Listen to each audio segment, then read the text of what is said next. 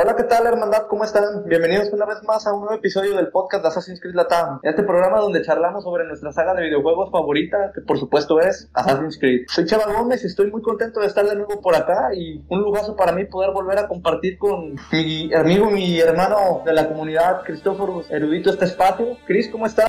Hola Chava, hola chicos y chicas, Erudito al habla, feliz de compartir nuevamente con ustedes otro podcast en donde hablamos cosas Assassin's Creed. Fantasma de Cosmos no ha podido estar presente con nosotros debido a razones laborales, pero desde aquí le mandamos un saludo y un cálido abrazo. Claro que sí. Bueno pues, hermandad, el día de hoy vamos a retomar el tema del podcast pasado y seguiremos hablando sobre el transmedia de la saga. No sé si pues llamar a esto una tercera parte de una saga que comenzó con aquella transmisión en Facebook donde tú precisamente erudito y, el fantasma hicieron esa super clase de historia mostrándonos teorías y dándonos a entender qué, es lo que podía pasar con el cómic de Dynasty, siguiendo pues con el último podcast que grabamos junto con nuestro amigo David, a quien por cierto le mandamos un saludo, que hizo un trabajo maravilloso en, en, el podcast y pues esta que vendría siendo la, la continuación de estos dos últimos charlas acerca del transmedia. Va a ser una tercera parte, pero créanos, va a estar muy interesante. Bueno, pues como la mayoría ya sabrá, el pasado 30 de septiembre Ubisoft llevó a cabo una transmisión en vivo en sus redes sociales para presentar a los escritores y parte del equipo creativo detrás de algunas de las historias que forman parte del programa Assassin's Creed Stories. Este programa, pues para quien no lo sepa, traerá mucho contenido en lo que parece ser los próximos años y expandirá la saga, como su nombre lo indica, pues con nuevas historias dentro del universo de Assassin's Creed, parte de las cuales algunas ya salieron. Como bien lo comentaban ustedes tres chicos en el podcast pasado, el manga de Dynasty,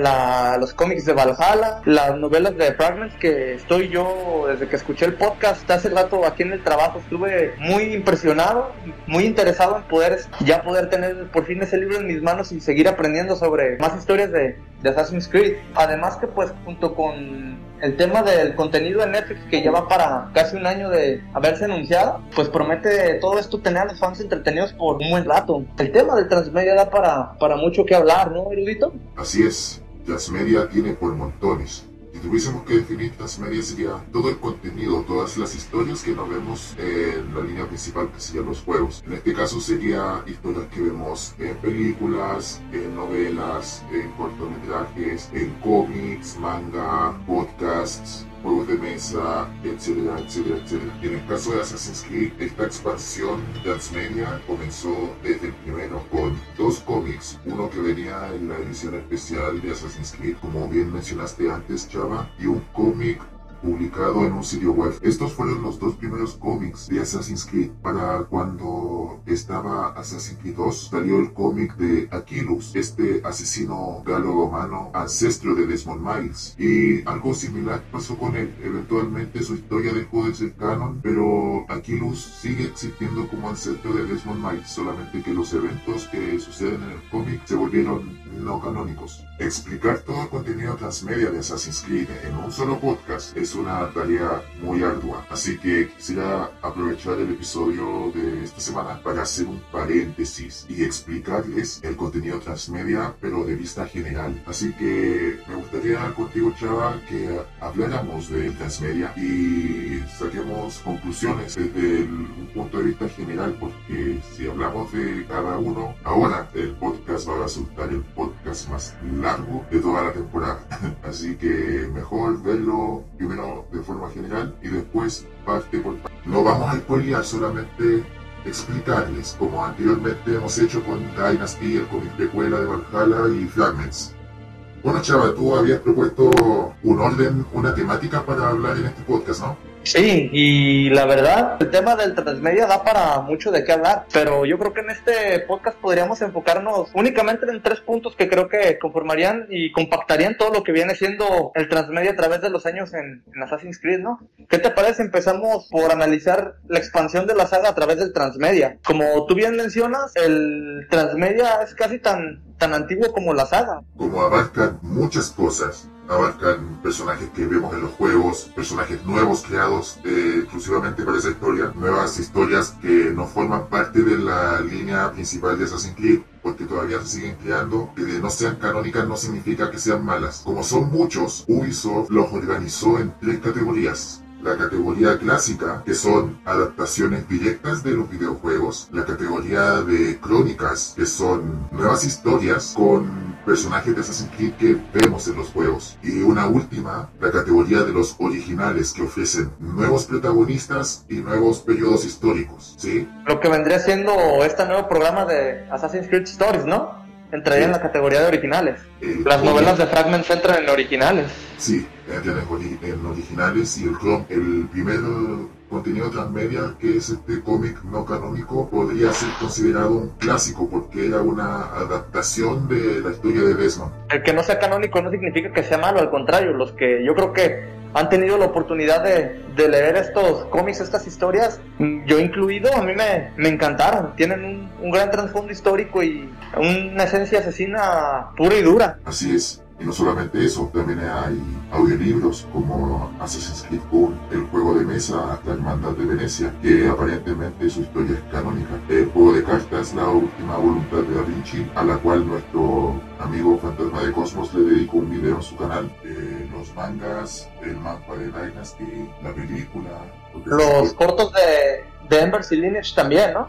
También. Lo que viene siendo la precuela de Assassin's Creed 2 y la secuela de, del final de Ezio. Todo eso es parte de Transmedia, cosas que no podemos ver en, el, en los juegos. Y en mi opinión personal, Transmedia añade valor de lore que los últimos tres juegos hicieron. Para mí, Transmedia hace un mejor trabajo en ese, en ese aspecto que en los últimos tres juegos. Claro, sí, claro, totalmente de acuerdo. Transmedia también tiene sus fallas de continuidad, pero también es una buena oportunidad para conocer historias con problemáticas que usualmente no imaginamos. Claro, tenemos los conflictos de índole político, religioso, que vemos en versiones, etcétera, etcétera, pero es gracias a la diversidad de autores que podemos ver conflictos desde otros puntos de vista, como por ejemplo, qué tipo de conflicto habría entre la hermandad y las diferentes creencias religiosas que había en Asia, en qué momento los ocultos se convirtieron en ateístas o cómo respetaban entre miembros de diferentes hermandades sus propias religiones, porque los ocultos seguían siendo creyentes en deidades, algunos de ellos, no todos. ¿Cómo, cómo empatizan con eso? ¿Cómo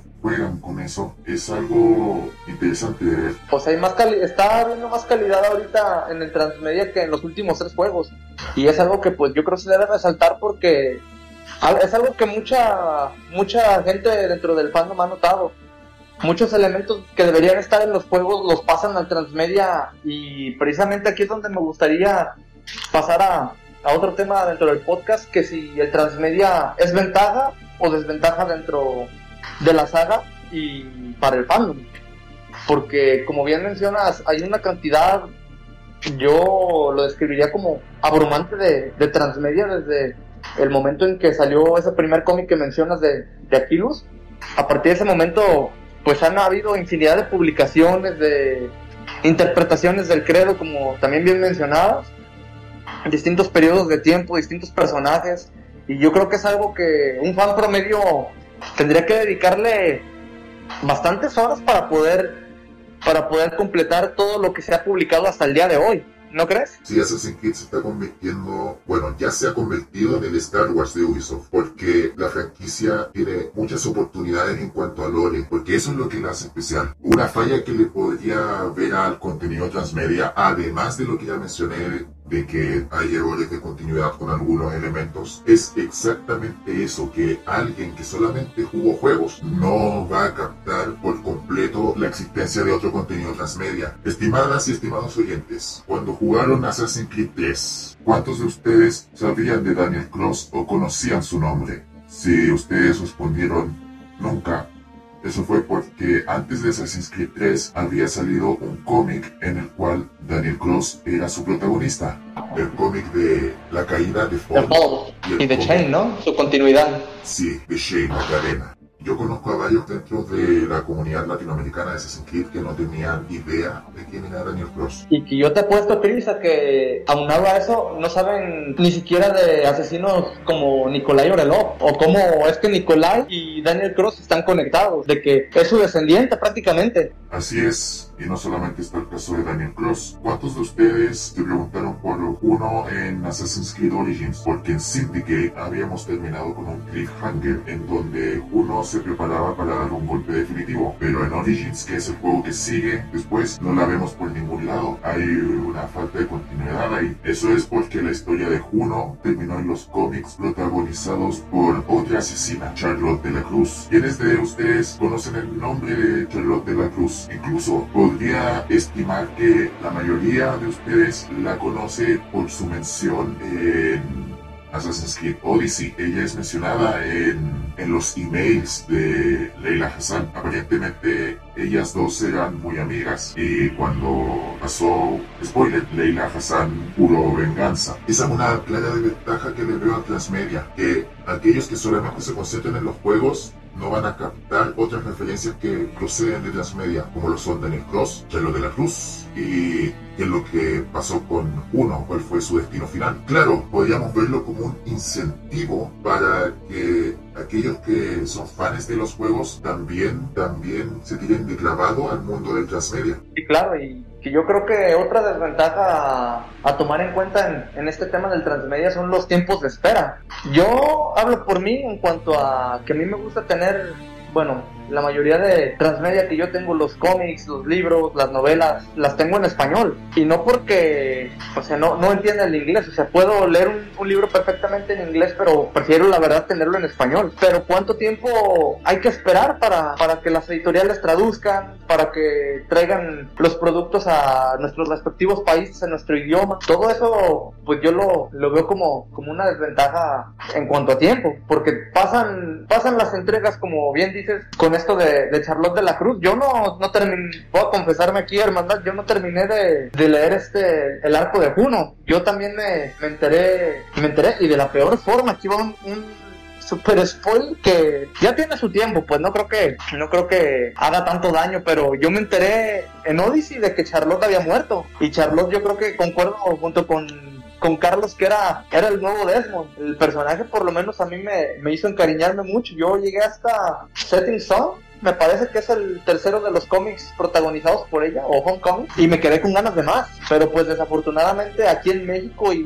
me imagino que en el resto de Latinoamérica no, no llegaron la continuación que viene siendo Uprising, donde se ve todo el desenlace de, de la historia de Juno y por ende de, de Charlotte. Me tocó mí enterarme hasta hoy y de la peor forma, porque fue una, una sorpresa en los correos de, del aire, que yo creo que volviendo al tema es una, una desventaja lo, lo que se tiene uno que esperar para poder continuar con, con la historia en la que ya está uno de por sí enganchado. ¿No crees, erudito? Sí, yo con Charlotte de la Cruz tuve esa conexión que no tuve con Desmond y que definitivamente no tuve con Leila. Aparte que Charlotte de la Cruz tiene raíces latinoamericanas, entonces uno se, se conecta con ella por eso. Y mi corazón también sufrió cuando vi el desenlace. Pero no me enteré de eso teniendo el cómic en mis manos, ni digitalmente, sino que me enteré, me, me spoileé en la enciclopedia de habla inglesa de Assassin's Creed. Y por eso es una ventaja porque no puedo disfrutar el producto en mis manos o en mi computadora. Eso precisamente. Sí, a mí en lo personal me gusta tener los libros físicos y percibir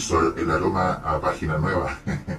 es uno de mis placeres culpables. Oh, totalmente de acuerdo. Igual que, igual que tú, yo también disfruto mucho teniendo libro físico en, en manos y el poder tener esa sensación de, de libro nuevo. Sí, nada, nada le gana al papel. No, no, no importa lo que digan de, de ebooks, de formatos PDF, no, nada le gana al papel nada. Pero a un libro cuando se le acaba la batería. Simplemente con eso. Eso es, eso es lo, lo malo de Transmedia, lo que le veo. El asunto de las traducciones, por lo que yo tengo entendido, se demoran por un asunto de licencias. Está el periodo de la traducción, está el periodo en el que deben determinar... La distribución. Sí, y para aquellos que quieren saber la historia auténticamente, tienen que esperar mucho, demasiado. Ojalá con esta importancia que le están dando al Transmedia ahora, porque ya son muchas historias en comparación a años anteriores, la empresa vea la importancia de la traducción y que los fans hispanohablantes no pierdan el ritmo de la historia. Ahora, si se demoran mucho, para eso están los fans, para eso está Animuspedia, para eso está Assassin's Creed Wiki y varios sitios web hechos por fans para fans. Así que nos ayudamos entre nosotros y eso es lo bonito de la comunidad.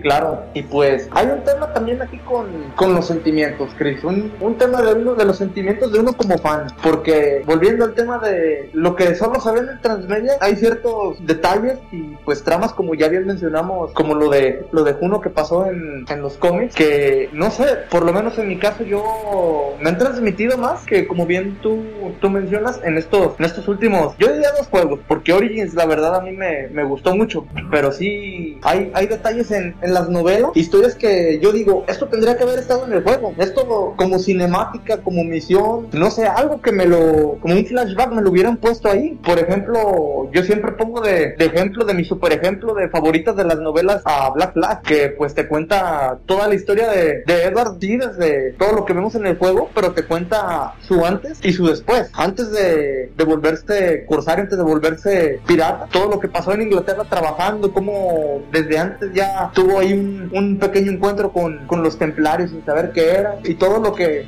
lo que pasa después de que, de que él zarpa de, de Gran Inagua y llega a Inglaterra con su hija. Así que, no sé, para mí esos detallitos son los que yo digo, ah, el, transmedia, aquí es donde esto debería estar en un juego. Y como esos hay infinidad de ejemplos. ¿Tú qué opinas? Media, si bien no podemos interactuar con Media al igual que interactuamos en el juego por obvias razones, Media lo compensa con más dedicación a la trama. Así al menos me siento yo con Media.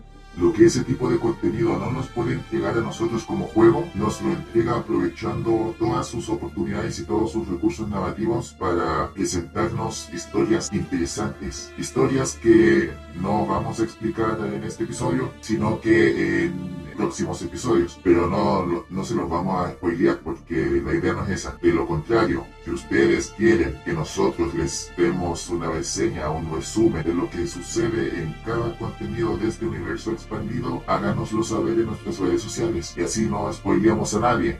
Ahí no nos mandamos un Tom Holland.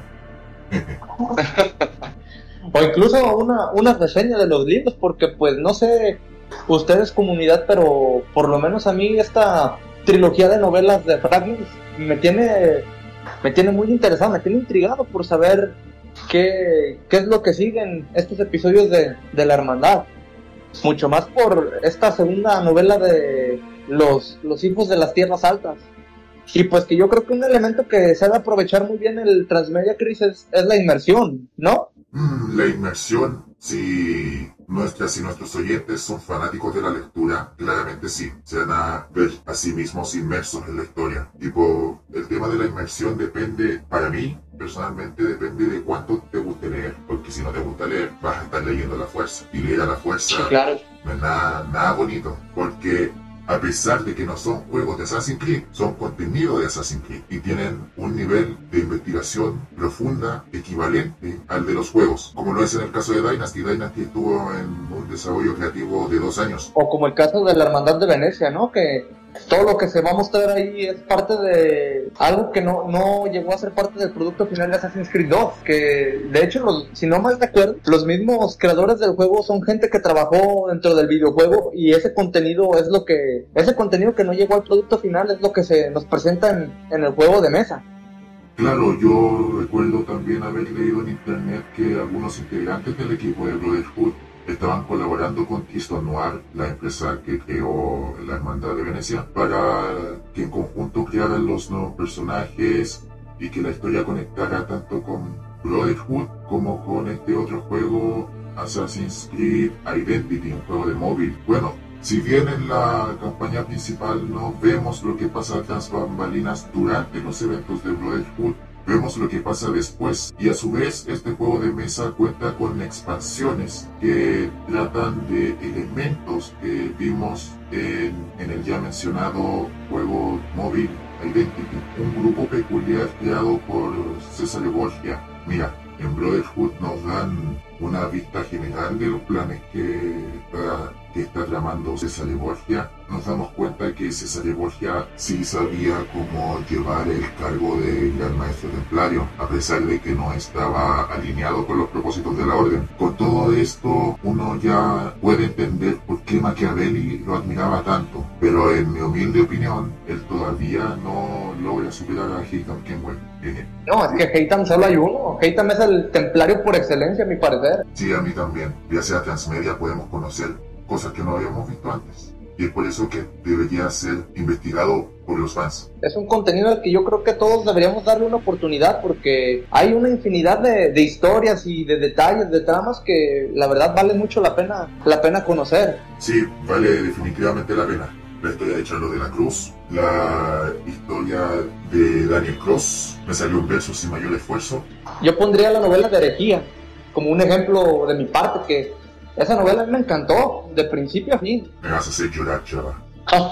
¿Me vas a hacer llorar? No, no llores, Chris. Herejía. No. Juanita, ¿por qué?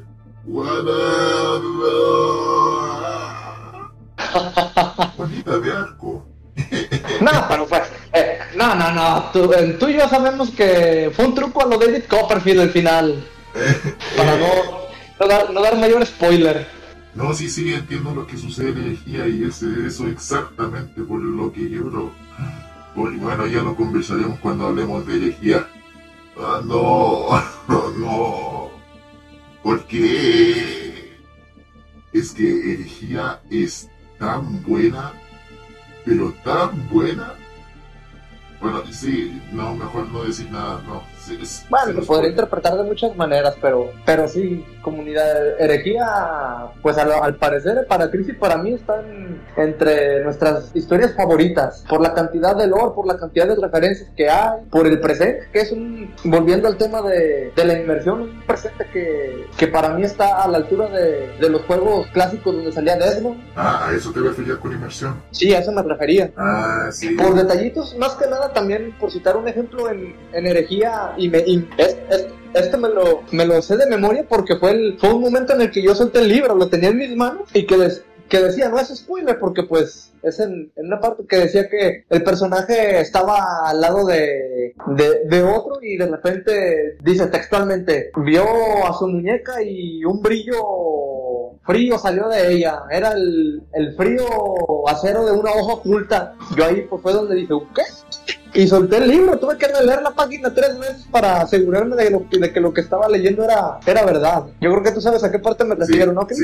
Pues la, el transmedia tiene momentos como, como ese que yo platico particularmente porque hay cosas que, como les digo, no salen en los juegos y el enterarte de ellas por medio de un libro, pues te dan sensaciones que yo creo que ni siquiera el, el juego alcanza, por más que lo veas en una cinemática. De ahí el hecho de que yo comento que eso debería estar en un juego, pero tiene, tiene su, su encanto poder descubrir esos detalles en, Transmedia. Y de la misma forma vamos a enterarnos de muchas otras cosas en el Transmedia que se viene ahora y en el futuro. Así que creo que este es un buen momento para finalizar el podcast de esta semana. Hemos querido hacer este paréntesis para explicarle a todos ustedes eh, lo que es Transmedia. Esencialmente un universo expandido en donde vemos muchas historias publicadas en diferentes plataformas. Pero como ya habíamos hablado específicamente de Dynasty Fragments, el cómic de de Valhalla, creímos prudente tomarnos este tiempo y explicarles a todos eso lo que es Transmedia. Ahora finalizar con una pregunta hacia nuestros oyentes. Estamos haciendo planes para hablar de cada contenido Transmedia, reseñas, sin spoilers. Ahora, ¿ustedes quieren que hablemos de la historia, eh, abarcando todo lo que es spoilers? Si es así, háganoslo saber en nuestras redes sociales. Y si así gustan, ahí vamos a conversar con el equipo cómo lo hacemos. Si lo hacemos en podcast, o lo hacemos en los artículos que están en la página web de Assassin's Creed Latam. Así que eso, nada más. ¿Algo que quieras decir, Chava, antes de finalizar por esta semana? No, pues nada, Chris, que la verdad, este capítulo me divertí muchísimo, me la pasé genial con, contigo. Ojalá el fantasma hubiera podido estar con nosotros. Me quité esa espinita, como quien dice, de poder hablar de lo que no me parecía y de lo que me parecía del Transmedia, que reitero, es un es una gran forma de expandir el, universo de Assassin's Creed, una gran forma de conocer nuevas historias, nuevos personajes, de emocionarse, de poder de, replicar, si bien no al 100 lo que puede hacernos llegar a un juego de la franquicia o algo relacionado, es, es una gran manera de seguir emocionándonos con, con las historias de, de este universo Assassin's Creed. Y pues nada, como ya podrán haber escuchado, a mí me un tema del que me gusta hablar, del que me fascina hablar y no me para, no me, no me para la boca. Pero más que nada eso, hermandad. Bueno, miembros de la hermandad y la orden del temple, esto ha sido todo. Si tienen alguna pregunta acerca del universo de Assassin's Creed, me pueden consultar en Twitter. Pueden encontrarme como la B de Erudito. En YouTube con el mismo nombre, la B de Erudito. Aunque subo video cada vez que los hipopótamos hablan una lengua muerta, eh, cada oportunidad que tengo para interactuar con ustedes se valora de todo corazón. De la misma forma pueden consultar con mi colega y amigo Fantasma de Cosmos, que está en Twitter como Fantasma-Cosmos, en YouTube como El Fantasma de Cosmos y en Animuspedia como Miraculkai. Así que un saludo para Fantasma. Chava, dinos las redes sociales de Assassin's Creed Latam. Claro que sí, hermanas. Pueden seguirnos en todas nuestras redes sociales, Facebook, Instagram y Twitter como Assassin's Creed Latam. A mí pueden encontrarme en Facebook, Twitter e Instagram como Chava Gómez. Y pues nada, síganos y estén muy al pendiente de próximos contenidos que sacaremos por parte de la comunidad, así como los podcasts y varias sorpresas grandes que se vienen. No quiero spoilear, pero sí, va a ser monumental lo que se viene para estos meses, antes de que acabe el año. Así como pues darte las gracias, Chris, por haberme dejado compartir este espacio nuevamente con ustedes. Es un placer poder charlar con grandes fans y con gente tan conocedora de, de Lord, de Assassin's con gente que se emociona igual que uno. Y pues nada, yo creo que este es un buen punto para darle cierre al podcast, ¿no crees? Así es, y por el contrario, gracias a ti Chava por acompañarme en el episodio de esta semana. También quisiera aprovechar para enviarle saludos y ánimos al mentor Carlos para que se recupere de los dolores que lo aquejan. Alta fuerza. Cuídense todos, abrazos y bendiciones. Que la paz sea con ustedes y que el Padre del Entendimiento los guíe a todos. Cuídense mucho, hermandad. Nada es verdad, todo está permitido. Bye bye. Hasta la próxima.